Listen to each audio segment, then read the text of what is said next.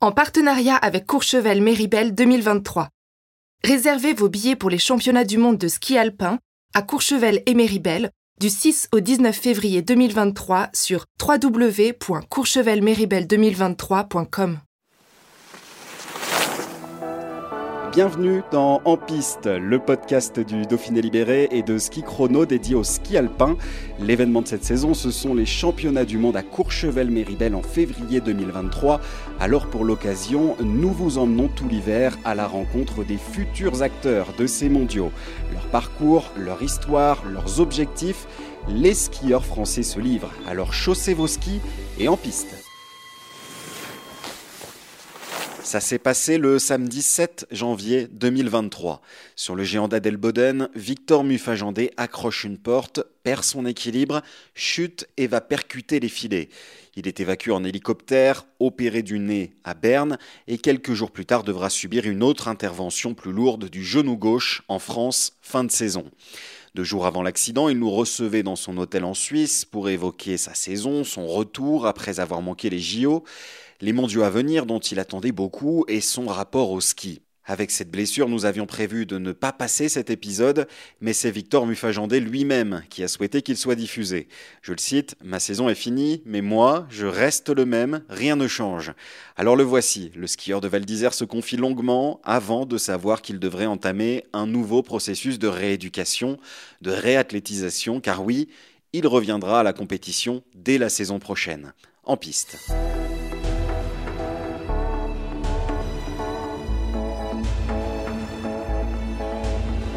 Pour ce nouvel épisode, c'est Victor Mufajandé qui nous fait le plaisir d'être avec nous. Bonjour Victor. Salut, bonjour à tous. Et un grand merci déjà d'avoir accepté notre invitation parce que vous venez de courir la veille au moment où on enregistre ce podcast à, Garmisch. Malheureusement, ça s'est pas très bien passé pour vous en deuxième manche. Et dans deux jours, vous enchaînez à Adelboden. C'est compliqué euh, avec si peu de jours de battement entre deux courses de penser à autre chose, de faire autre chose que du ski, que de la compétition. C'est difficile de se mettre dans un autre mood, un autre état d'esprit. Non, je pense que c'est important justement de, savoir euh, un petit peu euh, euh, prendre de l'air et, un peu du recul. Et, voilà, c'est une belle expérience. C'est sûr que bon, j'ai encore demain, donc on n'est pas la veille de la course non plus. Et je suis content qu'on puisse discuter. Ça va justement me changer les idées après une, euh, une, journée difficile à digérer, très difficile.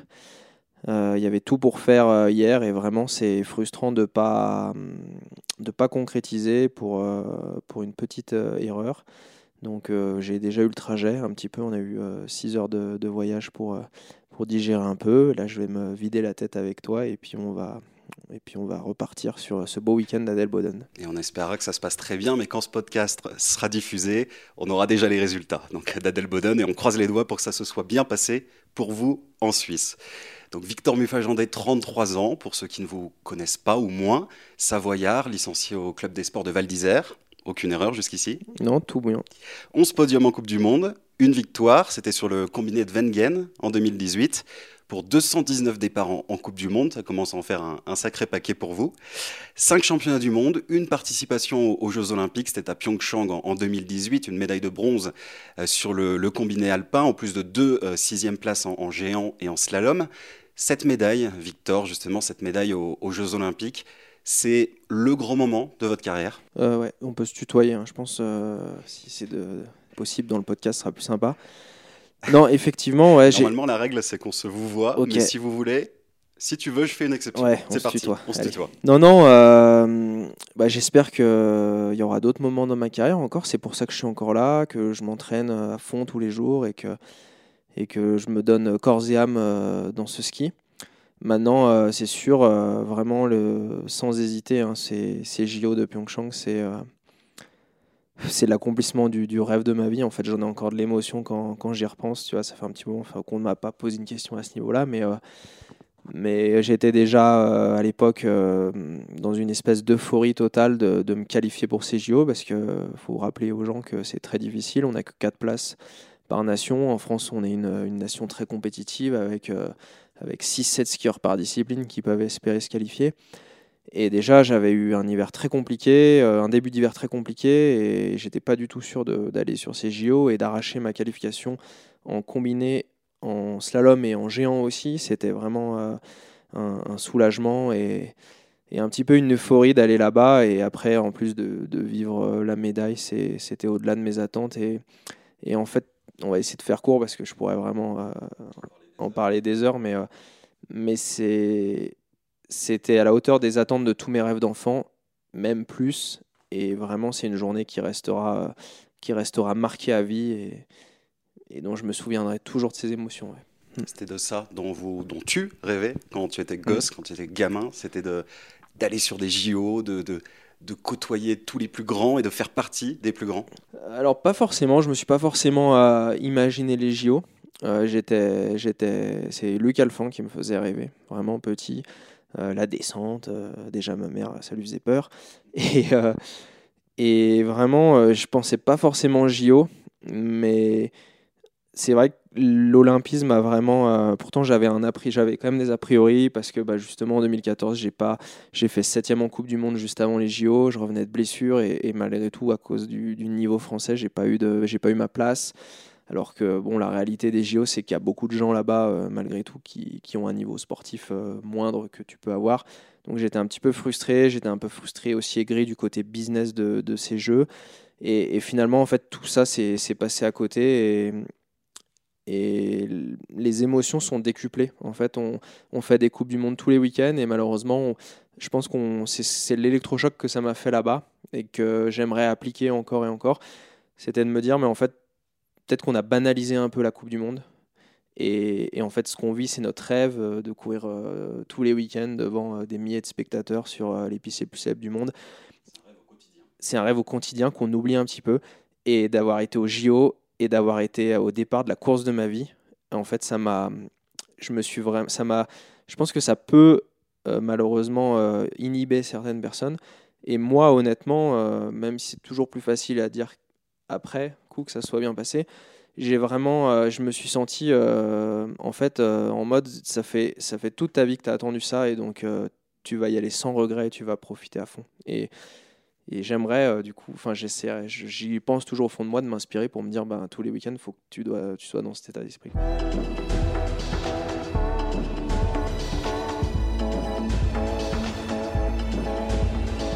On prend l'ensemble de ta carrière, il y a énormément de podiums, on en a parlé tout à l'heure, mm. il y a énormément de, top 10, tu es mm. placé tout le temps. Il y a très peu de victoires, il y en a une, on en, parlait. Est-ce que c'est frustrant de, de, passer souvent juste à côté? Certaines fois, c'est pour pas grand-chose en plus. Alors euh, oui et non, euh, il y a énormément de podiums, euh, je n'irai pas jusque-là. Il y en a quelques-uns. Il y, en a quelques-uns. ce dont je suis très fier et qui est le plus récent, c'est que j'ai réalisé des podiums dans trois disciplines, géant, slalom et combiné. Et malheureusement, je ne suis pas là pour me vanter ni rien, hein, mais il faut reconnaître que c'est vraiment quelque chose de, très difficile et de plus en plus difficile de faire géant et slalom à très haut niveau. Et, d'avoir euh, d'avoir fait ça, je crois qu'il faudrait demander aux statisticiens, mais je pense qu'il n'y a que Alexis et moi euh, qui l'ont fait en France et, dans le monde entier, il y en a très très peu. Donc ça, j'en suis quand même relativement, euh, relativement fier et je vais essayer de continuer là-dedans. Maintenant, oui, c'est vrai que bah, les victoires, il n'y en a eu qu'une. Déjà, au moins, il y en a une. Au moins, c'est pas là donné à tout le monde d'avoir une victoire. On m'a envoyé un message sur les réseaux sociaux il n'y a, a, pas si longtemps. C'est mon père qui m'a fait remarquer que je suis un gars, les, gens se lâchent, mais euh, je suis désolé, euh, je pense que vous ne gagnerez jamais. J'ai pas perdu mon temps, mais j'avais lui répondre, bah désolé, j'en ai déjà gagné Donc c'est ça, c'est sûr que qu'effectivement le combiné ça reste une discipline un petit peu à part. J'aimerais, je ferais forcément de, gagner aussi en géant en slalom, mais mais je suis pas dans le regret. voilà, sans comparaison, je pense que je vis dans des périodes où, où on est avec des, des, extraterrestres. Euh, on a eu Marcel, euh, on a Christo, euh, on a Alexis qui, est, qui, fait partie aussi de ceux-là. Et à chaque fois, j'ai fait des, podiums avec eux. Euh, j'ai jamais mouru, je suis, enfin, je, suis jamais venu mourir à, très peu de la victoire.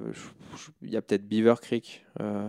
S'il y en a une qui me, qui me reste un petit peu en travers, c'est euh, la finale de, de, géant de Auré en 2018, justement après les JO, où euh, ce jour-là, j'ai vraiment, euh, j'ai vraiment quand même tout pour être devant Marcel et Christo et je fais une faute sur le sur dernière section et je finis à deux dixièmes. Je pense que ce jour-là, il y avait l'occasion. Mais sinon, non, je suis pas dans le passé et je crois encore vraiment en mon histoire, donc je, sais que c'est encore possible et c'est pour ça que, que, je suis là tous les jours et, et dès ce week-end. Tu parlais des, des monstres, de, de, du géant, du slalom, mm. mais est-ce que globalement le, le niveau général aussi c'est a augmenté ces, ces dernières années? Ouais, je pense aussi, c'est pareil, ça va vexer. Euh... Enfin, c'est toujours difficile, les débats euh, entre avant, après. C'est difficile, très très difficile. Euh, J'essaye d'être, je pense, être lucide et, et, objectif, et je trouve que ces dernières années, c'est devenu incroyable, vraiment. Et je trouve même, je peux faire le parallèle avec, entre guillemets, mon début de carrière en Coupe du Monde. Euh, J'ai la sensation que, en fait avant bah, je faisais des manches moyennes des fois, des fois je faisais des fautes et puis je finissais par des top 10 et j'étais pas content, je pleurais à l'arrivée. Et, et, puis bah, cette année je fais deux manches pleines et je fais 15e quoi donc euh... donc non non j'en suis vraiment conscient, je pense qu'on on en parle très souvent, je pense que ça vient euh, déjà d'un d'une densification, il y a beaucoup plus de, nations qui ont accès euh, qui ont accès au ski, il y a aussi euh, une une harmonisation au niveau des conditions d'entraînement. C'est-à-dire que je pense qu'avant, on était très peu de nations à aller en Argentine, à faire de la neige injectée. Et aujourd'hui, bah, tout le monde fait la même préparation. Euh, donc ça, je pense, ça, ça lisse le niveau.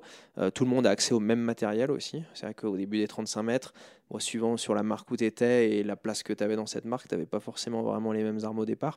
Là, tous les skis marchent bien. Euh, ouais, non, clairement, je pense qu'on est, qu'on est, on n'a jamais été dans un tel niveau. Et puis, bah, sûrement que ça va être encore de pire en pire pour les, pour les plus jeunes. Donc, voilà, on fait pas, on fait pas de comparatif, mais actuellement, le, le, ski de très haut niveau, il est, il, il demande vraiment un, un, un, un, niveau total de travail et, et d'engagement. Un investissement à, mmh. à 100%, mmh. vraiment. Ouais. Sinon, c'est impossible de jouer. Euh de jouer très haut Honnêtement, je me sens un athlète beaucoup plus complet, beaucoup plus fort qu'il y a, qu a 5-6 ans où je faisais 3-4 podiums par an. Et bah là, je, j'espère, j'espère encore en faire, mais, mais en tout cas, c'est, il n'y a plus, plus du tout de place à l'approximation et c'est du, la, du portillon de départ jusqu'à la ligne d'arrivée. Tous les virages, il faut être à 120% dedans. Quoi. Tout doit être parfait mmh. aujourd'hui pour performer. Vraiment, vraiment ouais je pense. Il faudrait demander aux autres, mais moi j'en suis convaincu en tout cas.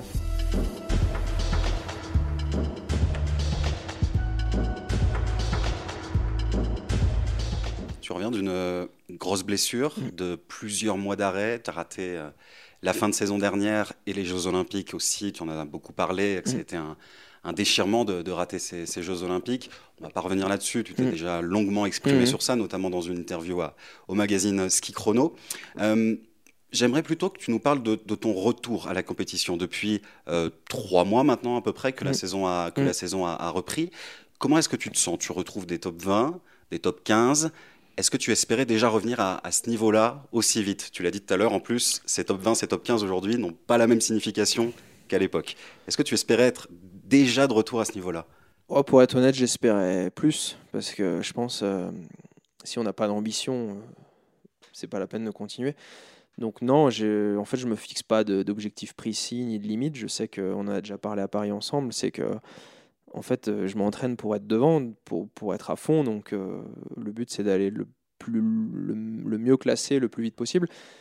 Mais euh, je suis un petit peu frustré parce que euh, je trouve que j'ai proposé du très bon, de très bonnes choses sur les skis. Et euh, malheureusement, ça s'est pas super bien goupillé, ça n'a pas très bien payé. Pour différentes raisons, pour euh, des fois des conditions qui ont été moins en ma faveur. On a eu des courses difficiles depuis le début de saison. Du coup, je, paye assez cher mes dossards quand même, je trouve. Et puis aussi des petites erreurs d'intention. Euh, justement, on, vient d'en parler en début d'interview et, euh, et je suis en train de me rendre compte que bah, d'avoir couru, de ne pas avoir couru pendant un an, c'est quand même, il faut quand même retrouver peut-être un petit peu des, petits automatismes et des petits réglages, et, notamment en slalom, je trouve que ma deuxième manche de Val d'Isère, elle est un peu trop rigoureuse, un peu trop euh, appliquée. Et puis hier, euh, je veux vraiment euh, y aller, et puis finalement, j'ai peut-être mis le curseur un tout petit peu, un tout petit peu trop dans l'envie. Donc il, faut trouver le juste milieu. Et, je suis en plein dedans, et je suis en train de vivre un peu ça, mais malgré tout, c'est très positif. Et en tout cas, je prends vraiment beaucoup de plaisir à, recourir. C'est un peu particulier. Pareil, j'essaie de, je me, de me retrouver. Quoi. Je, je me vois dans des états différents que j'ai été pendant, pendant 10 années. Euh, je suis des fois très agressif, très motivé. J'ai l'impression que j'ai besoin de ça pour euh, retrouver justement euh, l'essentiel de la compétition. C'est assez marrant parce que Justin Merisier, qui revient de très nombreuses blessures, plus que moi d'ailleurs, depuis qu'il est revenu de sa dernière blessure, il est exactement, il se met dans les mêmes états, très expressif au départ, et il me dit que sinon il n'arrive pas à se remettre dedans. Et moi, je suis un petit peu dans cette période où je me cherche, je me mets énormément d'agressivité, mais des fois j'en ai trop, donc il faut, que je me, faut que je me retrouve. Et puis des fois, je suis peut-être trop contemplatif. Enfin, j'ai cette expression-là parce que quand tu as vécu un an en fait euh, sur le canapé de tes, parents à regarder les courses, bah, je pense que tu as un peu plus de saveur au présent. Et, et par exemple, à Madonna, je pense que j'ai trop profité. Je me suis dit, voilà, la chance, tu, tu, fais cette course en nocturne devant tout le monde et, et peut-être ça m'a sorti un peu de ma course. Donc voilà, il y a cette, euh, on va dire, il y a ce premier tiers de saison qui a été euh, qui est à la hauteur de, mes attentes en termes de ski, mais pas en termes de résultats. Là, on attaque le deuxième tiers, on va dire, et, en tout cas, il y a tout en place et tous les feux sont ouverts pour, euh, pour euh, aller beaucoup plus loin euh, sur la feuille de résultats. Ce qui manque donc, c'est de remettre l'état d'esprit à 100%. Ouais, c'est de trouver le, juste milieu, comme on l'a dit. C'est un sport très très fin et, et l'aiguille, en fait, elle doit vraiment être au bon endroit. Et puis, bah, des fois, elle est un peu trop molle et puis des fois, elle est trop agressive. Quoi. Donc, il faut, il faut vraiment trouver ces, ces derniers petits détails et, surtout il faut faire deux manches pleines. Voilà, c'est un, un, petit peu ce qui m'a manqué aussi. Il faut que tout soit réuni, euh, les conditions euh, un petit peu et puis, euh, et puis ce que je fais moi aussi.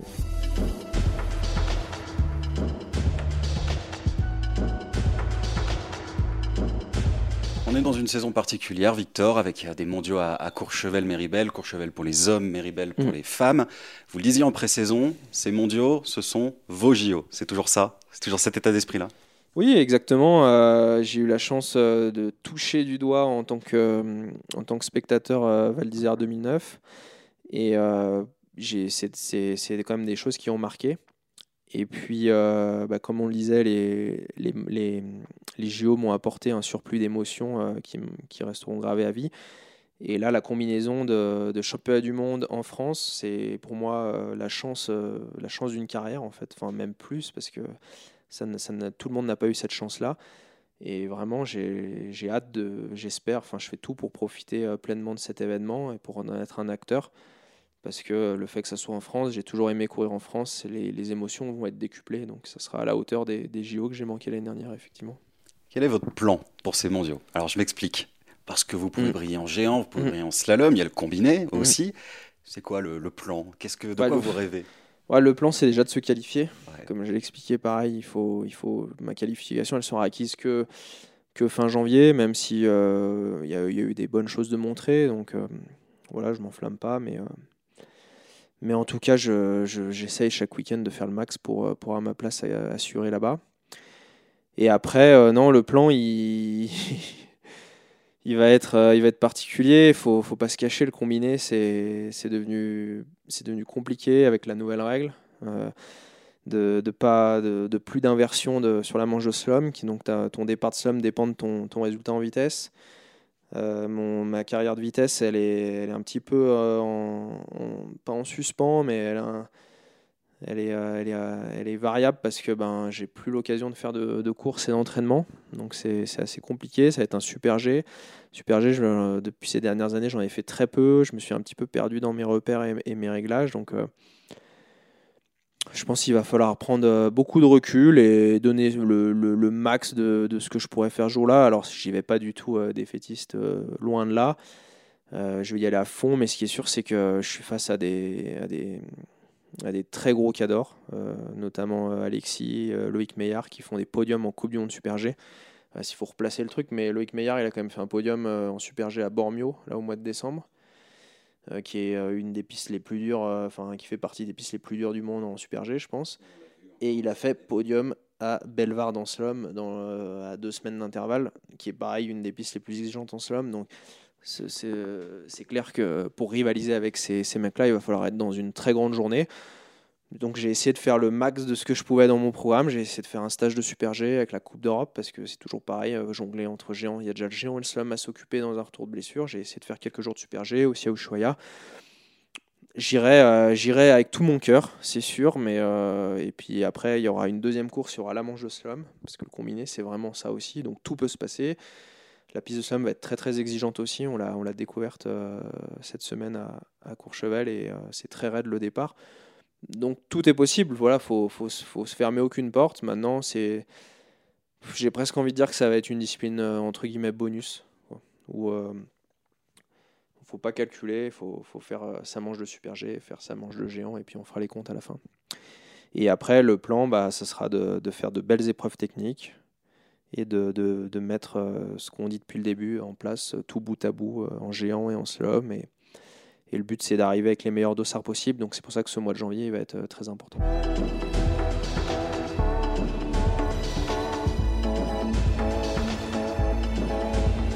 En tout cas, pour toi, l'histoire n'est pas terminée, loin de là, puisque tu annonçais euh, que tu repartais clairement mhm. sur, une, sur une Olympiade, au moins jusqu'à Milan, et ensuite, pourquoi pas continuer euh, après.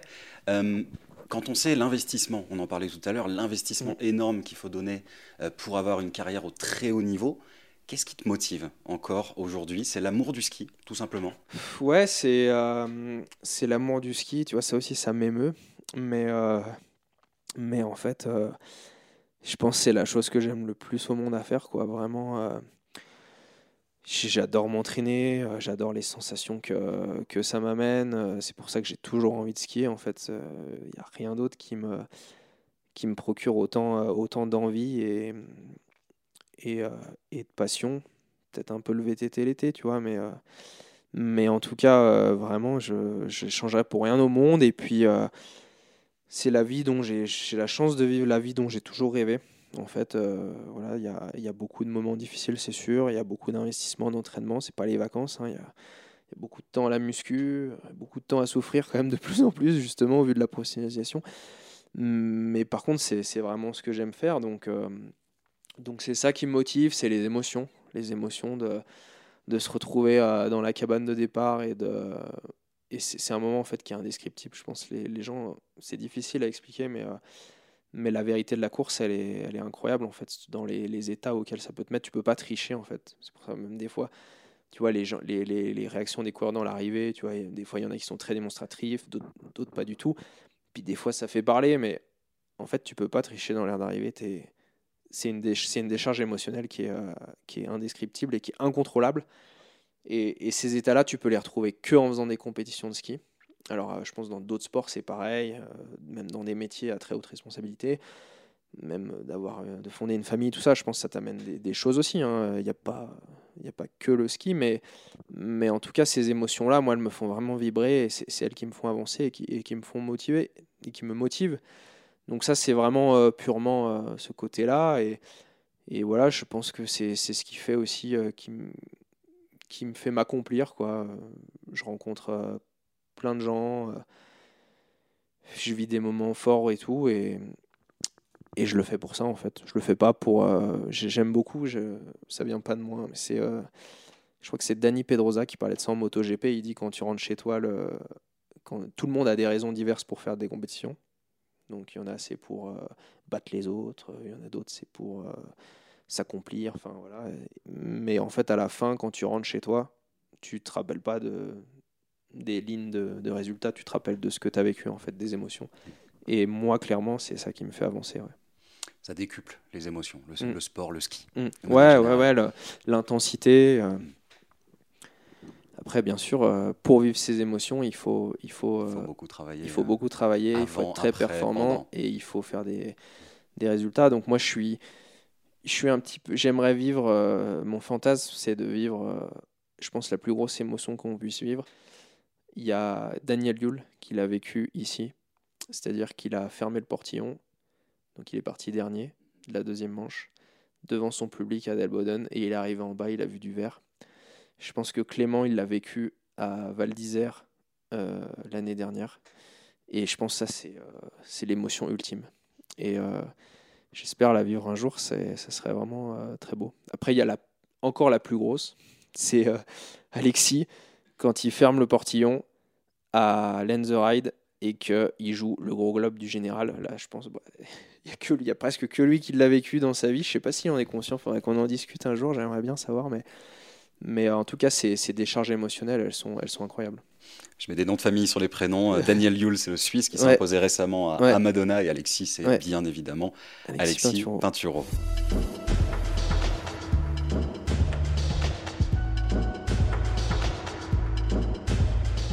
Le ski, c'est 24-24, euh, Victor. C'est vraiment, vous, tu vis, tu vis ski tout le temps. Il n'y a, y a, y a pas que ça, mais c'est tout le temps quelque part dans ta tête. Euh, oui, oui, oui. Alors, euh, j'ai, euh, je pense aussi être, être quelqu'un de, très curieux et d'avoir aussi beaucoup, beaucoup d'ouverture et de, enfin, de, pas d'ouverture, d'avoir d'autres choses que le ski dans ma vie. Ouais, d'autres centres d'intérêt, mais, mais c'est sûr que malgré tout, le ski c'est ma vie. Et puis les gens ne se rendent pas compte aussi, bah, le ski c'est à l'année, c'est à plein temps, c'est une hygiène de vie, euh, un état d'esprit. donc il y a toujours euh, du travail physique euh, beaucoup d'aspects matériels. Voilà, faut tout gérer. On pas, n'est pas comme les footeux. On a, on a un staff qui est dévoué pour nous et, hyper investi, mais, mais, malgré tout, on a aussi beaucoup, beaucoup de choses à gérer. tout notre matériel, l'antidopage. Enfin tout quoi. Du coup, euh, du coup, ça prend quand même beaucoup de temps. Ouais. Et puis c'est un peu aussi le business pour toi avec euh, Skill, la marque euh, que tu as co-créée avec Thomas Fanara. Effectivement, avec Thomas, ça c'est mon aventure entrepreneuriale. Donc c'est surtout, c'est surtout Thomas hein, qui, qui, quand même fait beaucoup. moi, j'ai ma priorité, c'est ça reste toujours de, de, faire du ski. Mais en tout cas, c'est une aventure humaine qui a, qui a commencé en équipe de France c'était un petit peu un fantasme aussi, euh, je pense inspiré par, euh, par Ted Ligeti qui a réussi avec Shred, de se dire, euh, de se dire on va faire les choses à, notre manière et surtout on va faire des produits pour nous parce qu'on n'était pas forcément satisfait de, de ce qu'on avait dans, dans, dans ce domaine-là. Et, et, voilà, bah, c'est ça c'est, c'est, c'est, un, c'est une carte qui est, qui est, qui est, pas simple aussi parce qu'on ne se rend pas compte pareil moi, ça m'a fait découvrir le monde de l'entrepreneuriat. Voilà, le monde du haut niveau, c'est à plein temps avec beaucoup de, sacrifices et d'investissements, mais le monde de l'entrepreneuriat aussi, c'est vraiment euh, beaucoup, beaucoup, beaucoup de travail. Donc voilà, euh, c'est sûr que, que, grâce à Thomas, on, a, pu, euh, on a pu découvrir cette, cette facette-là du monde. Et, c'est très formateur. Voilà, maintenant, moi, je suis encore vraiment concentré sur, sur le ski. Je suis fier de, de pouvoir faire partie pleinement de cette aventure, surtout cette année en, portant enfin les produits euh, par rapport aux règles de la fédération. En compétition. Et puis euh, il y a Clément qui nous a rejoint, donc c'est vraiment euh, Clément, c'est un super mec. Clément Noël évidemment. Clément Noël, pardon. J'ai beaucoup de plaisir à, à, vivre mes émotions et ma vie de skieur avec Clément, donc je suis content qu'on puisse encore développer ce côté-là ensemble.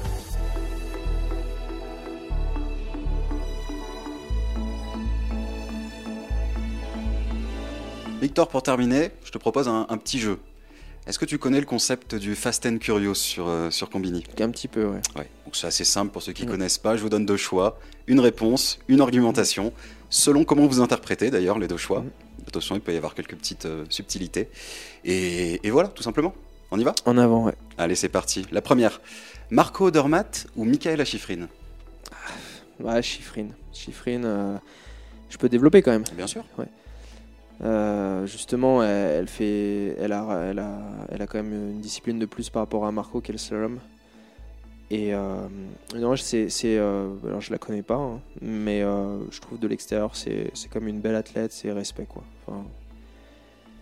C'est la classe. Je vais déborder un petit peu par rapport à, ma propre règle qui est normalement d'enchaîner les questions et d'enchaîner les réponses. Mais un petit mot en particulier peut-être sur Michaela Schifrin, comme vous faites du slalom, comme tu fais du slalom aussi. Je pense qu'à l'heure où ce podcast sera diffusé, elle aura peut-être euh, égalé Lindsey Vonn au, nombre de, victoires. Qu'est-ce que ça t'inspire féminin, du nombre de victoires féminin Qu'est-ce que ça t'inspire Je pense qu'elle va faire le nombre total, hein, elle va battre Stenmark. Euh, non, c'est, elle m'inspire avec la personne qu'elle est. De, de beaucoup de travail. Euh, faut pas rêver. Hein, euh, toute sa vie, euh, je pense ses parents. on pourrait développer encore, c'est un très gros sujet, mais ses parents ont vraiment tout fait pour tout mis en place pour qu'elle qu'elle réussisse. Et je pense que ça joue beaucoup dans les, dans les gros champions comme Marcel, Henrik ou, ou Michaela, parce qu'ils ont été accompagnés sur des points très importants dès le début. qu'on nous, que apprend sur le tard un petit peu avec notamment le niveau du matos, tout ça, plus avec l'expérience. Et non, c'est très très inspirant. Après, c'est un, une question qui est difficile parce que Odermatt, il est en train d'exploser aussi les codes, les codes de notre sport. Et, là, j'en étais un peu trop parti sur Michaela, mais, c'est deux, personnes incroyables. Odermatt, ce qu'il réalise, là, c'est hors du commun, justement, à Bormio, tout ça. Donc, je pense qu'il est même parti sur des plus grosses bases que tous les grands champions qu'on vient d'évoquer. Donc, non, non, mais pour l'instant, c'est vrai que Michaela plus accompli, donc je, reste sur Michaela. Allez, on enchaîne. Une médaille d'or au, JO ou le gros globe? Ah, c'est. pas simple celle-là. Ouais, pas simple. Bah, le gros globe d'Alexis, parce qu'il a eu les, émotions euh, maximum. Mais non, moi honnêtement, je trouve la, la, médaille olympique parce que je, même si c'est le gros globe qui m'a fait rêver petit euh, avec, euh, avec Lucho, c'est. Je, reste du coup sur, sur le, shot émotionnel que ça doit procurer. Mm. Et le gros globe, malheureusement, je trouve que actuellement, il concerne plus que deux, trois, deux personnes, quoi. Et, et c'est devenu, je trouve qu'il a presque moins de lisibilité finalement que, que, les JO. Quoi. Hmm. Slalom ou géant? Bah, Moi, c'est toute mon histoire aussi. Hein. Je suis arrivé en Coupe du Monde par le, par le slalom, avec la place nominative en Coupe d'Europe. Et euh, David Chastan, euh, je suis sûr, on pourrait le réinterviewer ce soir. Là. le premier stage de géant, il a dit Oh là là, il y a encore du boulot. Hein. Puis au final, j'ai fini la saison 30e euh, mondial en géant et pas en slalom. Mais non, c'est impossible de choisir. Honnêtement, le, géant est très dur au niveau du timing. Et je pense que j'étais plus prédisposé au début à faire du géant. Et ensuite, par le travail, j'ai vraiment euh, développé des, belles qualités de slalom. Et, euh, et le slalom, il y a vraiment un, esprit de combat qui est, qui est quand même, qui est quand même très sympa. Allez, je vais dire slalom. Je trouve que slalom. Ouais, je vais rester sur ma, ma rengaine des émotions, mais euh, le slalom, je trouve qu'il a une plus grosse décharge émotionnelle justement parce qu'il y a encore plus de combats. C'est comme ça, c'est le but du jeu. Il faut choisir. La prochaine, elle est beaucoup plus simple. Savoie ou Haute-Savoie? Bah, Savoie, je suis un, je suis un pur produit de la. Enfin, je suis pas un pur produit de la Savoie. Je suis un pur produit d'Auvergne-Rhône-Alpes parce que mon, mon, papa est savoyard et, et ma maman est d'Auvergne. Mais, euh, mais Savoie, c'est Savoie, sans hésiter. Fêter la Saint-Valentin ou fêter Valentin Bombétan je suis allé les chercher loin. Ouais, mais on va rester euh, professionnel. Voilà, je suis pas quelqu'un qui, qui s'étend trop sur la vie privée. Donc euh, ça va être fêter Valentin Montbétan parce que là pareil, c'est, je vais essayer de faire court, mais, euh, mais moi d'avoir, d'avoir pu rencontrer et travailler avec Valentin, c'est pour moi une des chances de ma carrière. Voilà, sans, avec tout le respect de toutes les autres personnes qui, m'accompagnent au quotidien et de tout ce que j'ai fait, mais, mais vraiment je je, vis une, euh, je vis une super aventure avec Valentin. Euh, je pense qu'on est, on est très complémentaires, on s'entend très bien. Et euh, au quotidien, ça m'apporte énormément à, plein de niveaux. Voilà, il y a l'aspect matériel qui, est, qui, est, forcément hyper, qui est primordial dans notre sport, où, il est toujours là et, et, investi plus que moi mais tout le reste aussi dans, la relation, euh, j'en ai déjà parlé beaucoup, les gens je pense le savent, mais, euh, mais à tous les niveaux, c'est super. En, fait, je vis, je pense c'est la personne que j'ai le plus au téléphone toute l'année. Et, tous les voyages, je les fais avec lui, il est toujours là. Et, en fait, euh, on, allie vraiment travail et, passion ensemble. Et, je pense que c'est réciproque. Valentin qui est ton technicien. Qui est mon technicien sur les skis. Et de toute façon, la Saint-Valentin, c'est commercial. plutôt question ou plutôt réponse? Bah réponse, c'est toi qui poses et c'est moi qui réponds. Le non, mais question. Non, j'avais pas compris le sens, mais question parce que je suis très curieux et j'aime bien poser, j'aime bien aussi euh, poser des questions aux gens. Question. D'où ma petite précision au début qu'il pouvait y avoir des choses prises à différents niveaux. Le verre plutôt à moitié plein ou plutôt à moitié vide? Euh, Hier à Garmisch, il était plutôt euh, moitié vide. Aujourd'hui, il est plus moitié plein. Non, euh, je, suis quand même, je pense que je suis quelqu'un d'optimiste, je suis quelqu'un qui lâche rien. Sinon, je ne serais pas là parce que justement, euh, il y a, des fois, ça se joue à pas grand chose et il faut, il faut jamais lâcher. Donc, euh, on va dire plutôt optimiste, moitié plein. Une toute dernière, attention celle-là elle est, importante pour moi en tout cas. Ski Chrono ou un autre magazine de ski, un autre journal de ski, un autre média de ski bah, Ski Chrono a le monopole, donc c'est une réponse sens unique.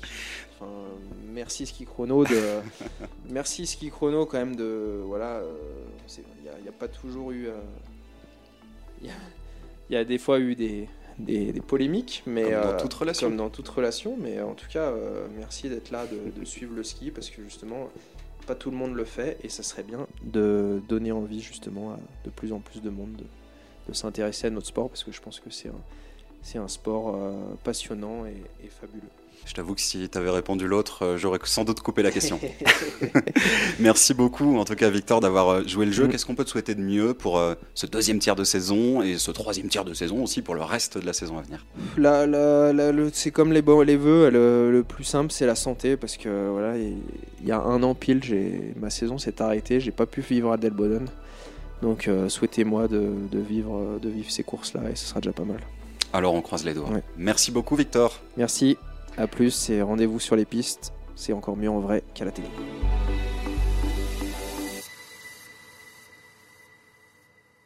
En partenariat avec Courchevel Méribel 2023. Réservez vos billets pour les championnats du monde de ski alpin à Courchevel et Méribel du 6 au 19 février 2023 sur www.courchevelméribel2023.com.